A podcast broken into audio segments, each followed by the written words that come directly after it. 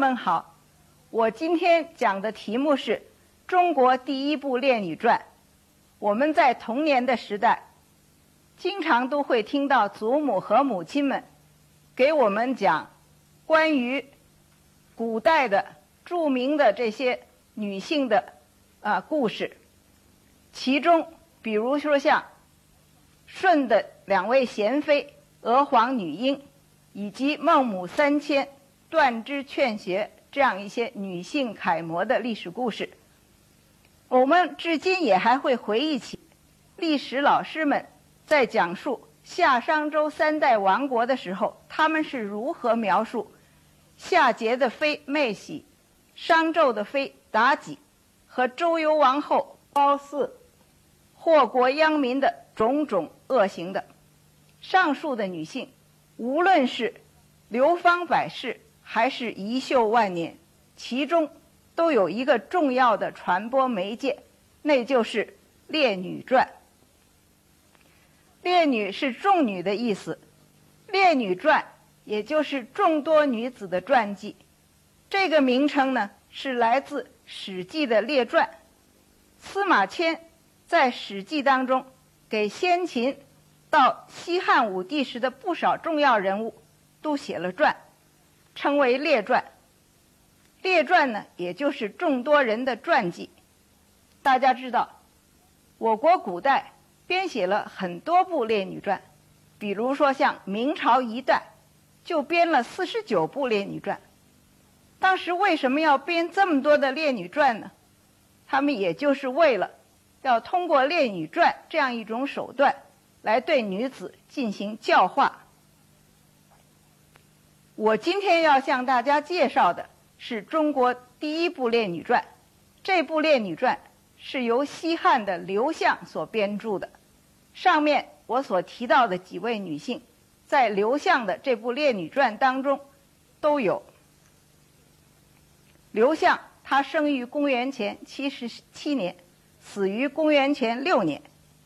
本名更生，字子正，是汉高祖刘邦的小弟弟楚元王刘交的后代。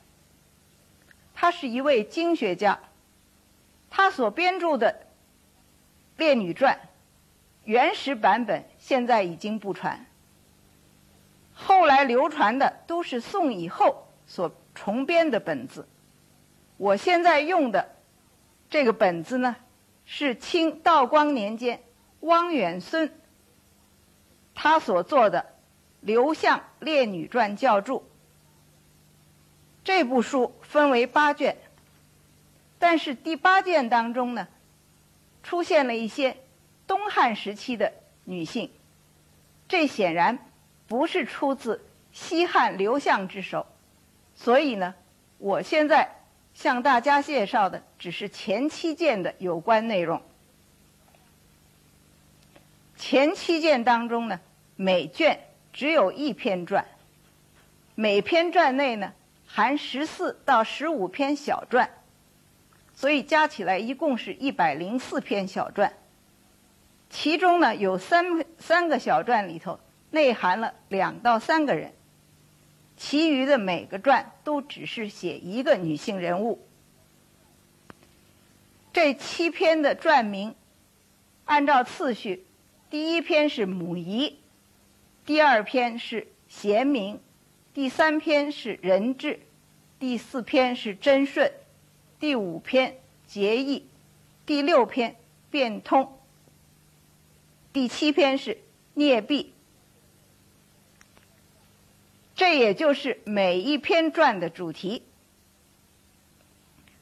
我们可以从上面这些主题的这个名字。知道前六篇能够入传的，都是一些符合刘向标准的贤妻良母淑女。第七篇里，显然那就尽是一些反面人物了，所以它的名字叫孽婢。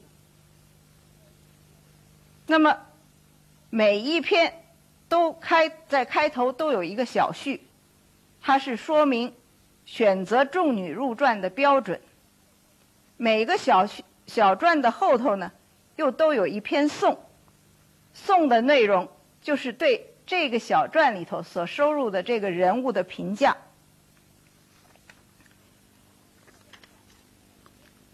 他各个传所引用的材料，大部分是来自《诗经》《尚书》《左传》《史记》等等这样一些经史典籍。当然，其中也包含了一些野史或者神话传说的这种成分。刘向这部著作，从写作的时间来说，是我国最早的一部列女传；从体例上来说呢。是中国第一部传记体的有关古代女性的史料集。从内容来说，不仅有正面人物，也有反面人物。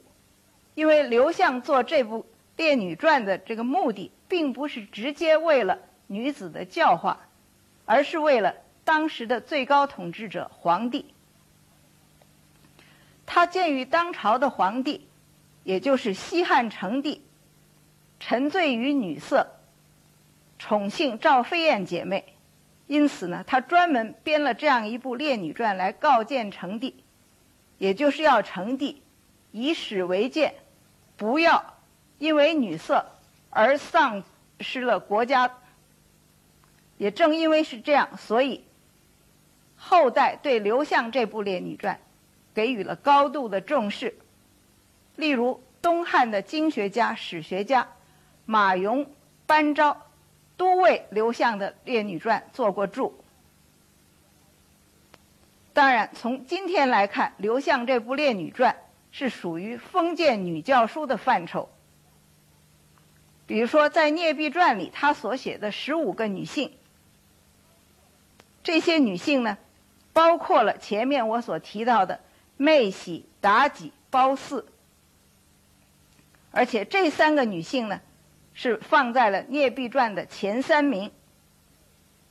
这里我姑且不去论这三位女性的是非善恶，我只是说，在当时男权社会当中，把丧是国家的嗯、造成国家灭亡的这样的罪名完全加在了这样三位女性的身上，是不符合实际的。所以从这里可以看出来。刘向女祸论的观点，在第四、第五两卷当中，也就是《中贞顺》和《节义》这两篇当中，尽管都被刘向列为正面的人物，实际上呢，通过刘向所选择的这样一些典型，就反映了他的封建的忠孝节义思想。不过呢，从刘向整个书当中所表。表彰的啊，褒奖的一些这个杰出的女性来看，其中有一部分能够流芳百世，影响深远，至今仍然不失其光彩。这也说明刘向的《列女传》确实是有一些值得借鉴和吸取的精华。下面我要介绍的是六位杰出的女性。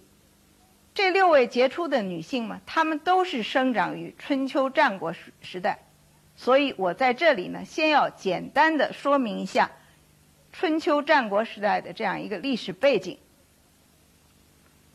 所谓春秋时期，就是指由公元前770年周平王放弃镐京迁都洛邑，到公元前476年这样一个历史阶段。根据《左传》的记载，这个时期呢，先后一共有一百四十多个诸侯国，其中最重要的有齐、晋、楚、秦、鲁、卫、郑、燕、曹、宋、吴越等。当时呢，各个强国为了要挟天子，以令诸侯争做霸主，都忙于扩大自己的领域。于是，大国争霸就成为春秋时期的主要的特点。《史记》呢，把周元王元年，也就是公元前476年，定为战国七雄历史的开端。而在战国时代，学术繁荣，百家争鸣，是这个历史时期文化学术发展的重要标志。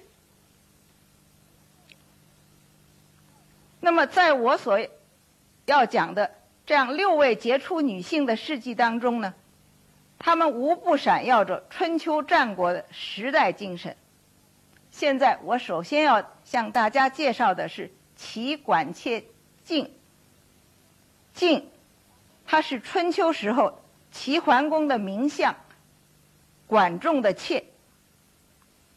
静呢，她以其聪明才智。为管仲排忧释疑，而被刘向收入了《列女传》。事情的经过是这样的：齐国有一个人名叫宁戚，他为了让齐桓公能够知道他是一个人才，于是呢，他就在齐桓公要经过的那条路上头唱着一个悲凉的曲调。他的歌声果然被齐桓公听到了。齐桓公呢，就派管仲去找他。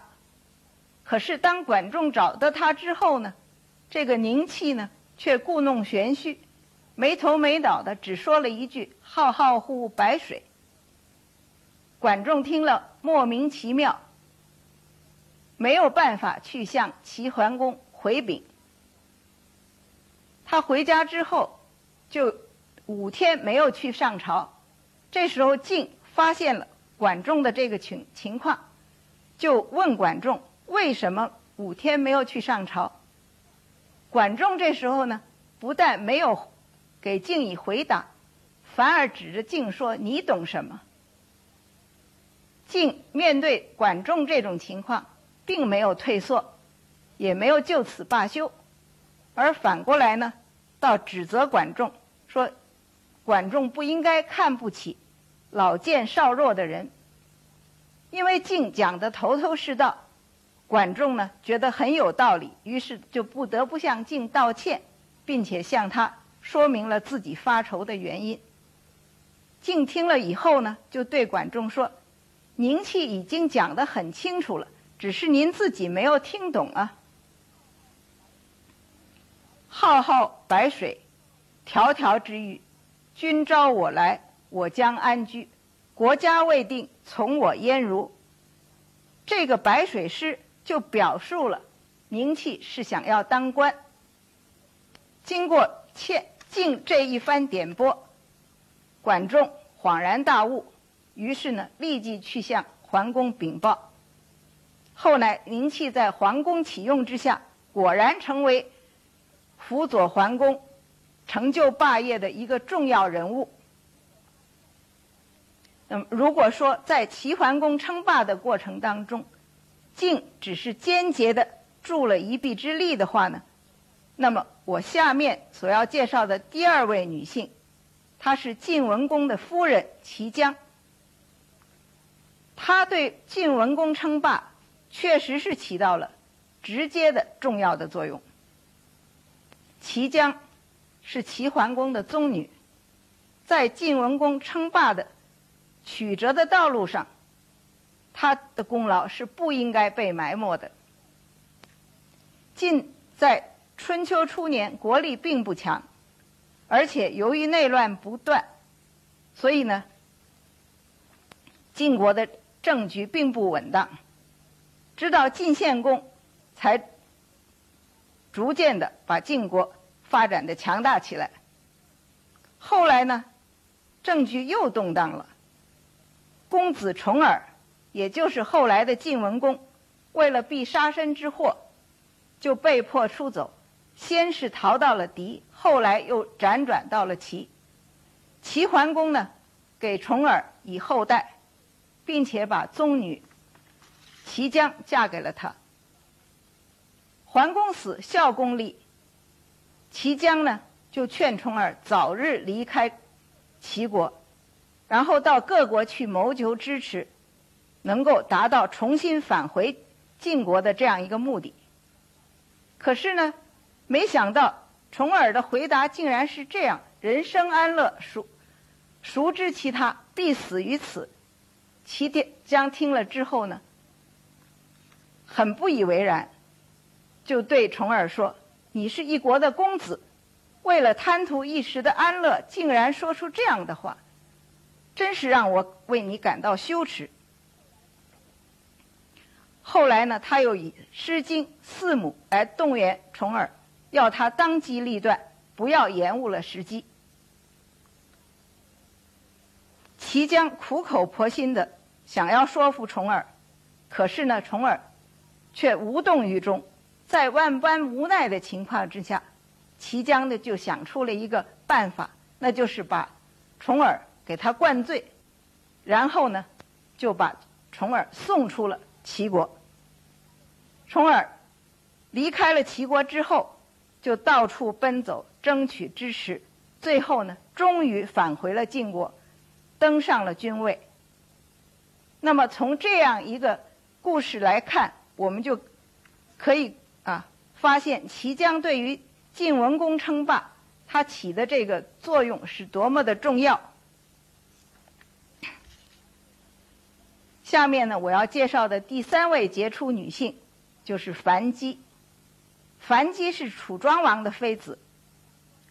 史史书上说呢，庄王之霸，樊姬之利也。史书上为什么这样说呢？那么我们啊，从下面的事情可以看到，史书对于樊姬的评价是完全正确的。在公元前六百一十三年，楚庄王继位，继位之后。他作为一个国君，不是致力于国家的这个啊治理，而是只顾自己的寻欢作乐。三年不出号令，他发发出的唯一的一个指示就是“有敢谏者，死无赦”。樊姬呢是楚庄王的宠妃，他看见庄王年复一年的打猎游玩，不理国政，心中十分焦急。后来呢，他就冒死进谏，以为这样能够达到一定的效果。可是呢，庄王还是不理国政，所以他的进谏也无济于事。后来呢，他又想出了一个，就是拒绝吃庄王打猎所获得的禽兽肉这样一个办法来劝谏庄王。庄王开始还是不理解他的这样一个好意。后来呢，终于醒悟了。在庄王醒悟之后，他下决心改过。有一天呢，听朝归来，很是高兴。樊姬就问他吃饭了没有。庄王回答说：“因为是和贤者余秋子谈话，所以呢，高兴的就忘了吃饭。”樊姬笑了。庄王不了解。樊姬为什么要笑？樊姬就对庄王说：“余秋子可以说是贤，但是未必忠。”庄王不明白为什么这样说。樊姬呢，就指出余秋子相处十多年，推荐的人不是自己的子弟，就是同族的兄弟，却从来没有听说他进贤退不肖，知贤不己。还不是不忠吗？庄王听了以后，觉得有道理，于是呢，就把樊姬的意见转达给了余秋子。樊姬这个意见对余秋子来说引起了很大的震动，所以后来呢，果然就任命贤者孙叔敖为令尹。孙叔敖治楚三年，楚终于成就了霸业，成为南方的霸主。所以由此可见，史书说是，史书上说庄王之霸，樊姬之利也是完全恰如其分的估计。下面这一位就是大名鼎鼎的齐宣王后无颜丑女钟离春。钟离春是齐国无颜邑的一个寻常百姓家的女子，她长相奇丑。皮肤漆黑，到了四十岁还没有出嫁。后来呢，通过自荐，居然成了齐宣王后。我认为这完全是取决于他的卓越的政治见解和那种大无畏的精神。这里我只讲到齐宣齐宣王见了他以后，他对齐宣王当面指出来的几点意见。他见到齐宣王以后，就尖锐地指出来，齐国正面临着四种危险。第一是西有暴秦之患，南有强楚之仇，内聚奸臣，众人不富，遇有天灾人祸，必定要内外交困，走投无路。第二，达官贵人挥金如土。众多的百姓生活困苦，这里就潜伏着很深的危机。第三，高尚的贤者都被贬斥在外，隐居山林，而卑鄙的小人却整天围在王的周围，把持着朝政。小人当政，这就阻然必然阻塞了言路，使得敢敢于进谏的人。不得其门而入。第四，为官者不不顾国家的这个利益，而只顾自己寻欢作乐，对外呢又不与诸侯国搞好关系。请问大王，一个国家存在着这样四种危险，岂不是濒临灭亡了吗？钟离春这样一番切中时弊的慷慨陈词，惊醒了齐宣王。他痛下决心进行改革，于是拆建台、罢女乐、选兵马、食府库，坚决采取了一系列的革除时弊、励精图治的措施，使得齐国气县焕然一新。所以当时人就称赞说：“齐国大安者，钟离琛之力也。”钟离琛，他的事迹在历史上传为佳话，至今。在山东省嘉祥的武士祠当中，还保存着齐宣王亲执佩金、拜钟离春为后的汉代的画像石。下面呢，我要介绍两位伟大的母亲，其中的一位就是战国时期的邹孟轲母。孟母，她姓长，是战国时魏人。相传孟子在三岁的时候，他的父亲死了，家庭生活非常困难，所以呢，整个的家庭的担子和教育子女的责任全都落到了孟母的身上。孟子名轲，是战国时邹人。他生于大约是公元前三百七十年，死于大约公元前二百九十年。因为他是孔子儒家思想的继承人，所以后人就把孔孟并提，称他为亚圣。孟母抚养教育孟子的这个故事流传千古，其中最著名的就有孟母三迁和断肢劝学。关于孟母的故事，大家都很熟悉，我在这里就不详细的讲了。下面我要向大家介绍一位非常了不起的母亲，她就是战国时期赵国名将赵奢的妻子赵括的母亲。赵括的父亲赵奢是一位智勇双全的名将，赵括呢也能言善辩，深得赵孝成王的赏识。可是呢，他的父母都认为赵括这种夸夸其谈、纸上谈兵的毛病是要坏事的。后来赵奢死了，秦攻赵，赵孝成王决定派赵奢、赵括取代老将廉颇出征。赵括的母亲知道了以后，非但没有为儿子的升官感到高兴，反倒立即上书给赵孝成王，陈述了赵括不能当此重任的理由。赵括的母亲尖锐地指出来，赵括的父亲。跟赵括是不一样的。赵奢为将的时候，他所照顾的人以十数，他的朋友以百数。大王宗室赏赐的财物全部都散发给军吏们，而赵括刚一当此重任，就不把军吏放在眼里，以至于军吏都不敢抬头看他。您所赏赐的金帛全数都带回家，见了便宜的田宅就买。我以为这样的人被重用是很危险的。最后，他坚决请求要赵孝成王不要委任赵括当此重任，而赵王呢却坚决的要重用赵括。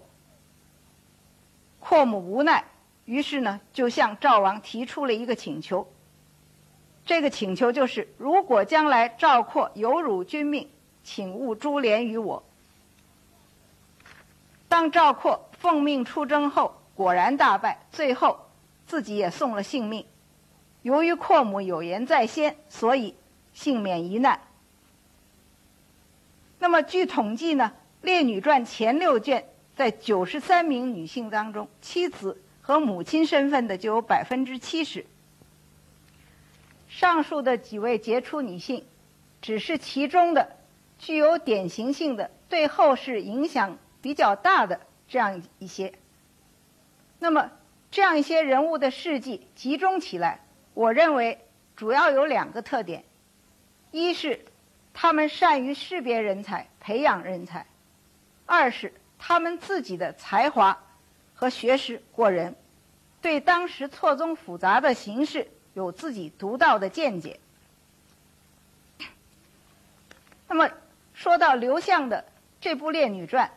我认为他比后世的一些列女传高明的地方，恰恰在于他并非只是强调女德，一味的注重贞操节烈，特别是在他的书中间，能够以大量的材料来说明，无论是英雄豪杰还是哲人先贤，都需要有才德兼备、智勇双全的女性帮助，否则难成大业。这应该说，在当时能够有这样一个认识，确实是难能可贵的。今天我对刘向《列女传》的介绍就讲到这里，朋友们再见。